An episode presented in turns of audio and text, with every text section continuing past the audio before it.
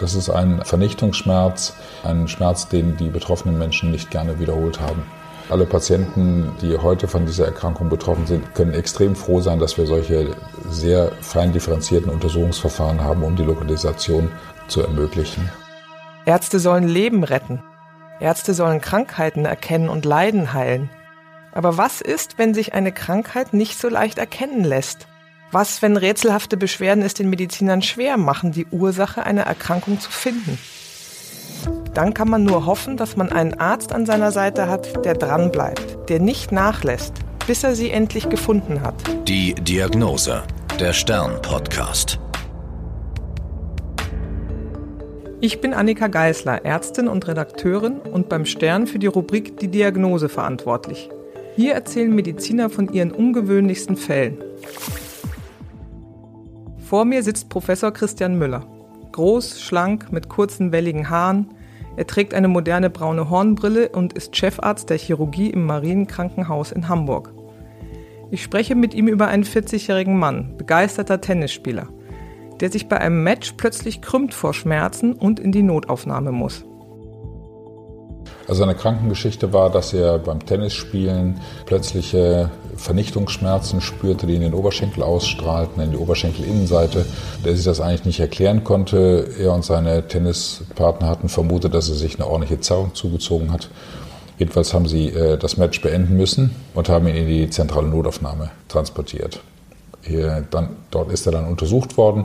Ähm, bei der klinischen Untersuchung fand man eigentlich nichts Wegweisendes, was hinweisend sein könnte auf eine knöcherne Verletzung, eine Bandverletzung oder ähnliches.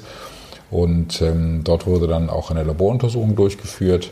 Bei der Aufnahme wurde eine Ultraschalluntersuchung gemacht und dort fand sich ein etwas dilatierter Hahn, also ein erweiterter Harnleiter. Und das ist immer ein Leitsymptom dafür, dass ein äh, Harnleitersteinchen, ein Nierensteinchen abgegangen sein kann und dann irgendwo hängen bleibt und diese irrsinnigen Schmerzen die bis zur Ohnmacht führen können, verursachen kann. Das ist, glaube ich, in der Schmerzskala einer der schlimmsten Schmerzformen. Kann das sein? Ja, das ist ein Vernichtungsschmerz, den man auch bei zum Beispiel Gallenstein, bei Gallenkoliken haben kann. Einen Schmerz, den die betroffenen Menschen nicht gerne wiederholt haben. Der Patient hat einen akuten Harnleiterstein. Diese Steine bestehen aus Ablagerungen, die sich in der Niere aus Harnsäure und anderen Substanzen bilden können. Dieser kleine mineralische Brocken ist also auf dem Weg von der Niere über den Harnleiter zur Blase stecken geblieben. Die heftigen krampfartigen Schmerzen können in Bauch, Rücken und Unterleib auftreten, aber eben auch in die Leiste oder bis ins Bein ausstrahlen.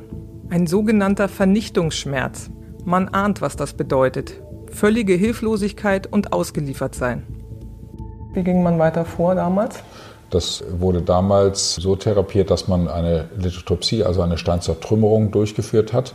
Ähm, das Prinzip ist, dass man mit Stoßwellen diese kleinen Konkremente zerbröckelt und dann in eine Größe transformiert, sodass die durch den Harnfluss abtransportiert werden können. Das kann dann immer noch mal ein bisschen Beschwerden machen. Das führt auch dazu, dass die Patienten feststellen, dass wenn sie urinieren, dass da auch Blut im Urin sein kann, einfach durch die kleinen Läsionen, durch die Konkremente und durch die Lithotrypsie, aber das ist dann eigentlich eine suffiziente Behandlung, wenn der Stein abgegangen ist und die Beschwerden sofort weg und die Patienten können sich gut erholen. Ich übersetze nochmal. Das Konkrement, also der Stein, wird mit einer Lithotrypsie, also einer Steinzertrümmerung, behandelt. Wenn diese kleinen Teilchen dann ausgeschieden werden, können Läsionen entstehen, sprich kleine Verletzungen. Das beschreibt der Arzt in diesem Fall als suffiziente Behandlung, also als ausreichende Behandlung. Bis hierhin eigentlich kein ungewöhnlicher Fall. Harnleitersteine kommen vor. Aber der Mann kommt wieder. Der Patient hatte dann ungefähr zwei Jahre Ruhe und hatte dann die gleiche Episode mit diesem Vernichtungsschmerz allerdings auf der Gegenseite erlebt. Und äh, ist dann, weil er schon wusste, aha, ich hatte mal einen äh, Harnleiterstein, direkt zum Urologen gefahren. Und dieser Urologe war sehr clever, der hat sofort geschaltet und gedacht, okay, ein 40-jähriger Mann, der wiederholt Nieren- oder Harnleitersteine hat, muss irgendeine äh, Erkrankung haben, die zur Kristallbildung und Steinbildung führt. Wenn man sich vorstellt, der war dann direkt beim Urologen, der Urologe hat schon einen Verdacht gehabt, na, mit 40 ist der ein bisschen jung. Wenn der Patient jetzt älter gewesen wäre, dann ist das gar nicht so auffällig. Also warum ist es beim 40-Jährigen, dass man sagt, na, da äh, stimmt was nicht so richtig? Weil ein normal gesunder, ernährter Mitteleuropäer hat in der Regel keine Probleme mit Steinbildung. Also Gallensteine sind da etwas anders zu werten, weil die aus verschiedenen anderen Substanzen äh, komponiert sein können. Äh, wenn man ältere Herrschaften nimmt, die häufig zum Beispiel Vitamin D-Präparate nehmen oder die Osteoporose haben oder die zu trocken sind, sodass der Urin einfach zu konzentriert ist, da können sich auch andere Steinchen bilden. Das kennen wir von unseren Großeltern. Ne? Wenn man da die Hände sieht, die sind ganz faltig und wenn man an, den, an der Haut zieht, bleiben die Falten stehen. Das heißt, die brauchen einfach mehr Flüssigkeit. Bei einem 40-Jährigen, da stimmt also was nicht. Was steckt da genau dahinter? Der Urologe hat einen ersten Verdacht.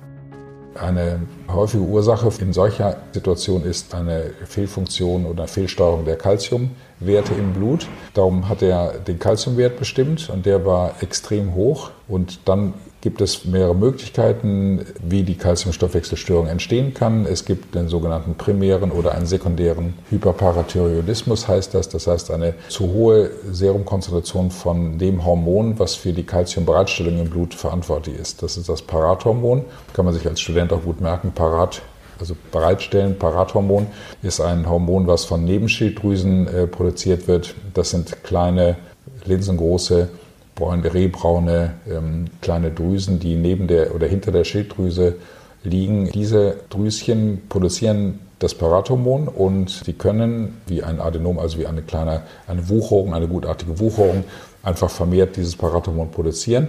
Und durch dessen Wirkung, die sich dann entfalten kann im Körper, steigt der Kalziumspiegel und das führt zur Kristallbildung. Und das Kalzium wird äh, in der Regel über die Nieren und über den Darm ausgeschieden. Und wenn sie dann abgehen, machen sie diese Koliken.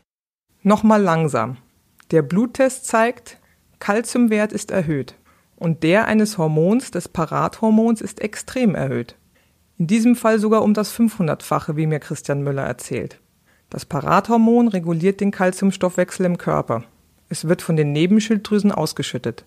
Und wenn die eine Störung haben, wie zum Beispiel eine Wucherung, ein sogenanntes Adenom, können sie zu viel Parathormon freisetzen. Und das nennt man Hyperparathyroidismus. Und bei diesem 40-jährigen Mann, äh, der Urologe hat, glaube ich, noch gefragt, haben Sie noch andere Symptome? Erinnern Sie sich da noch dran? Ja, also die äh, klassische Trias bei dieser Erkrankung ist die sogenannte Stein-, Bein- und Magenpein. Das heißt, die Patienten entwickeln Steine. Ähm, wie dieser Patient, äh, die Patienten können Knochenschmerzen bekommen, einfach durch die äh, Calcium, den Kalziumentzug aus dem Knochen aufgrund der Hormonwirkung. Und Sie können Magenbeschwerden bekommen durch den hohen Kalziumwert. Äh, alles drei hatte der Patient. Die Knochenschmerzen allerdings erst, nachdem man ihn mehrfach gefragt hatte.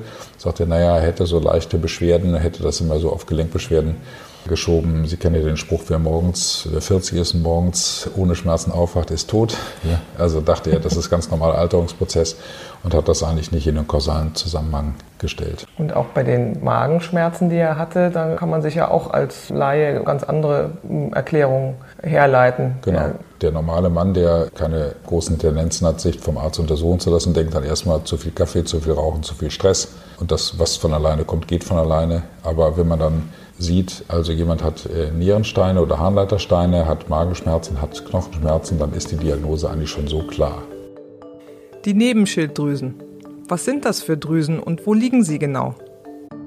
Also wenn man in den Spiegel schaut, dann sieht man in der Regel den Kehlkopf, bei Männern in der Regel besser als bei Frauen. Und unterhalb des Kehlkopfes, oberhalb vom, äh, vom Brustbein, findet sich rechts und links neben der Luftröhre die Schilddrüse. Die ist normalerweise nicht sichtbar und nicht tastbar. Altersklasse 40, 50 sind die meisten ein bisschen vergrößert, vorwiegend bei Frauen. Und wenn man dann schluckt, sieht man, wie sich das etwas bewegt. Also da sind die Schilddrüsen, die sind dann auch sehr gut zugänglich. Und wenn man sich das so vorstellt wie ein Schmetterling, dann sind hinter den Flügeln am Außenrand rechts und links am oberen und unteren Pol diese kleinen Nebenschilddrüschen zu erwarten. Die sind in der Regel linsengroß, flach, rehbraun, haben so ganz feine Blutgefäßchen, sodass man sie, wenn man die mal gesehen hat, auch gut finden kann, aber sind häufig von umgebendem Fettgewebe schwer zu unterscheiden. Vier Stück gibt es also normalerweise. Das Besondere daran ist, die Nebenschilddrüsen können auch an anderen Orten im Körper zu finden sein, versprengt. Das hat mit der embryonalen Entwicklung des Menschen im Mutterleib zu tun, erklärt mir Professor Müller.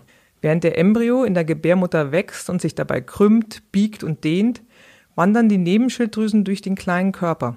Und somit bleibt die ein oder andere Nebenschilddrüse vielleicht im Brustbereich hängen, zwischen den Lungen. Als der Patient ins Marienkrankenhaus kommt, muss Professor Müller also erstmal herausfinden, wo sich die Nebenschilddrüsen bei ihm befinden und welche von ihnen erkrankt ist. Ein Ultraschall alleine reicht nicht. Da gibt es eine Suchuntersuchung, Szintigraphie, also eine nuklearmedizinische Untersuchung, wo man genau sehen kann, an der und der und der Stelle kann man äh, solche Herde finden. Und die werden in der Regel dann diese Untersuchung kombiniert mit einer CT-Untersuchung, sodass wir als Chirurgen genau sagen können, okay, in der Position findet sich das äh, kleine Adenom und da kann man ganz gezielt äh, dort operieren. Heute finden Mediziner schnell heraus, wo die Nebenschilddrüsen ganz genau liegen und welche erkrankt ist. Diesen Vorteil hatten die Chirurgen früher nicht. Da stand der ein oder andere durchaus auch mal 10 bis 12 Stunden im Operationssaal. Die szintigraphische Untersuchung gibt es jetzt seit etwa 25 Jahren. Und äh, die hat dazu geführt, dass die Behandlung deutlich einfacher wurde. Beispielsweise wissen wir jetzt vor der Operation, ob Nebenschilddrüsen befallen sind, die an der Schilddrüse liegen oder ob die eventuell woanders lokalisiert sind. Und wir hatten in den letzten Jahren immer wieder Patienten vorgestellt bekommen, weil wir hier eine sehr große thoraxchirurgische Abteilung haben, wo Nebenschilddrüsen im Brustkorb lagen und äh, jetzt stelle man sich vor, man hat die Alternative, entweder das Brustbein komplett zu öffnen und die mühevoll zu suchen in stundenlanger Kleinarbeit, oder man weiß genau, wo sie sind und kann dann mit minimalinvasiver Technik, also mit drei Minischnittchen, eine Kamera in den Brustkorb stecken, den Herd finden, rausnehmen und damit ist das Ding erledigt. Und früher musste man halt eine Brustkorberöffnung durchführen. Das bedeutete, dass die Patienten 14 Tage Minimum im Krankenhaus blieben und dann später für entsprechende Zeit, sechs Wochen bis äh, drei Monate, den Brustkorb schonen müssten, wie nach einer herzchirurgischen Operation früher, damit sie keine Stabilitätsstörungen im Brustkorb bekommen. War das eine ungeliebte OP, wenn man schon wusste, oh, da kann man irgendwie, muss man lange im OP stehen und man weiß nicht, ob man es dann wirklich schnell findet? Nein, das war eine Operation für Chirurgen, die eine gewisse Ruhe haben müssen und so viel Geduld haben müssen, bis sie wirklich das gefunden haben, was sie gesucht haben. Und das kann, wie gesagt, Stunden dauern. Und da ist kontemplative Grundhaltung gefragt. Schon mal gut, dass die Behandlung sich heutzutage so vereinfacht hat. Was allerdings bis heute die Deutung der Symptome so knifflig macht, ist, dass ein erhöhter Kalziumwert neben der Stein-, Bein-, Magenpein auch noch andere Begleiterscheinungen haben kann. Durch den hohen Serum-Kalziumspiegel kann es auch zu psychologischen oder psychiatrischen äh, Befindlichkeitsstörungen kommen. Auch da muss man sagen, eine Vielzahl von Menschen leidet unter psychologischen Perturbationen, nenne ich die mal. Trotzdem, man muss halt immer die Gesamtsituation im Auge haben. Ja? Also man muss äh, schauen, wie hat sich was entwickelt, welche Symptome liegen vor, welche Co-Symptome liegen vor, dass man nicht etwas äh, in Zusammenhang bringt, was, wo überhaupt kein Zusammenhang besteht. Aber das muss man wissen. Steinbein und Magenpein sind die häufigen ist die häufige Trias, aber es können natürlich auch bei sehr hohen Kalziumwerten auch psychiatrische Krankheitsbilder, delirante Zustände, Psychosen und sowas vorliegen. Zurück zu unserem 40-jährigen Patienten. Die Ärzte wissen nach der Szintigraphie, dass seine Nebenschilddrüsen an ihrem normalen Platz im Hals liegen und dass eine von ihnen vergrößert ist. Also bei diesem Patienten äh, dauerte die OP eine knappe Dreiviertelstunde. Die Hälfte der Zeit war die Wartezeit auf die äh, Hormonbestimmung. Denn man muss ja nach Entfernung, wir wussten ja, wo das Adenom ist. Das hatte eine Größe von knapp einem, etwas über einem Zentimeter. Normale Größe sind so, was weiß ich, drei, vier Millimeter in Länge und ein Millimeter dick. Also sind ganz, ganz feine äh, Organe, sodass man diesen kleinen Knubbel, der so aussah wie so ein Schokoladenkügelchen, eigentlich gut finden konnte. Und nachdem das entfernt worden war, war zehn Minuten, Viertelstunde später die Blutprobe weggeschickt und da war schon der Wert auf 30 Prozent vom Ausgangswert gefallen. Somit konnten wir sehr sicher sein, dass wir damit eine kausale Therapie hatten. Sie operieren, nehmen dann aber gleich noch in der OP Blut ab und gucken, wie die Spiegel sich verhalten. Ja, man stellte sich vor, der Patient ist in Narkose. Man hat äh, den, äh, die Schilddrüse dargestellt, das heißt den Schnitt gemacht, die, äh, alles präpariert. Man entfernt ähm, den, äh, den Knoten, den man als suspekt ansieht und sagt, okay, das war's, näht alles wieder zu.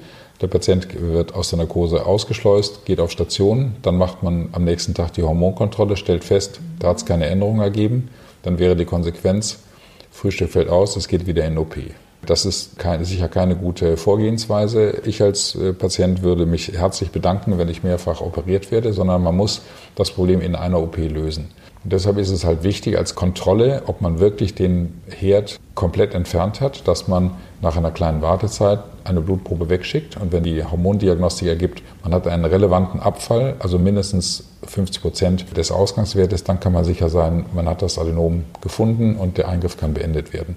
Ist der Abfall nicht zu verzeichnen, muss man weitersuchen. Da muss man alle vier darstellen. Dann ist halt sofort klar, warum wir heute so froh sind, dass wir die szintigraphische Untersuchung haben, weil wir dann vor der OP schon genau wissen, lokalisiert ist es nur am Hals oder wir haben am Hals eines und wir haben eins im Brustkorb, dann ist ja auch die OP-Planung eine komplett andere. Eine Narkoseführung für einen Halseingriff ist eine komplett andere Geschichte, als wenn Sie sagen, Sie müssen auch mal im Brustkorb noch nach einem Herd suchen. Das bedeutet für den Anästhesisten eine komplett andere Narkoseführung. Und der Kalziumwert fällt aber nicht so schnell ab, dass Sie das schon in der OP überprüfen können? Nein, der Kalziumwert, äh, das muss man sich vorstellen, man hat ja im Blut, das sind 5,5 Liter zirkulierendes Blutvolumen, hat man einen äh, hohen Kalziumspiegel und der muss ja erstmal ausgeschieden werden. Die Hormone haben eine kurze Halbwertszeit und wenn Sie die Drüse, die äh, die Hormone produziert, entfernt haben, dann gibt es keinen Hormonnachschub und das kann man halt sehr schnell nachweisen. Und wie geht es dann weiter nach der OP? Wie lange bleibt der Patient hier? Was müssen Sie dann noch kontrollieren? Äh, die äh, Eingriffe an der Schilddrüse sind sichere Eingriffe. Der Patient ist, glaube ich, zwei oder drei Tage später wieder nach Hause gegangen. Das hängt letztendlich nur von der Beschwerdesymptomatik und ähm, der Wundheilung ab, wie lange die Patienten hier bleiben müssen. Muss der danach immer wieder zu Kontrollen oder wie lebt der weiter? Er kann ganz normal leben, denn äh, die Hormonstörung ist ja behoben. Er weiß natürlich, er kennt die Symptome und es kann natürlich sein, vor allen Dingen, wenn man nicht weiß, warum eine Nebenschilddrüse zum Adenom geworden ist, hat er natürlich das Potenzial bei drei weiter vorliegenden Nebenschilddrüsen, dass auch sowas nochmal passieren kann. Aber er kennt die Warnsymptome und wenn er irgendwas als komisch ansieht, äh, ist das Einfachste, um das zu überprüfen, dass man eine Serumkalziumkontrolle macht. Manchmal ist es eine kleine Drüse am Hals, die den ganzen Organismus durcheinander bringt und die letztlich der Grund dafür ist, wenn an einer ganz anderen Stelle im Körper plötzlich höllische Schmerzen auftreten. Daran müssen Ärzte denken und dann akribisch suchen, um den Übeltäter zu finden und zu entfernen.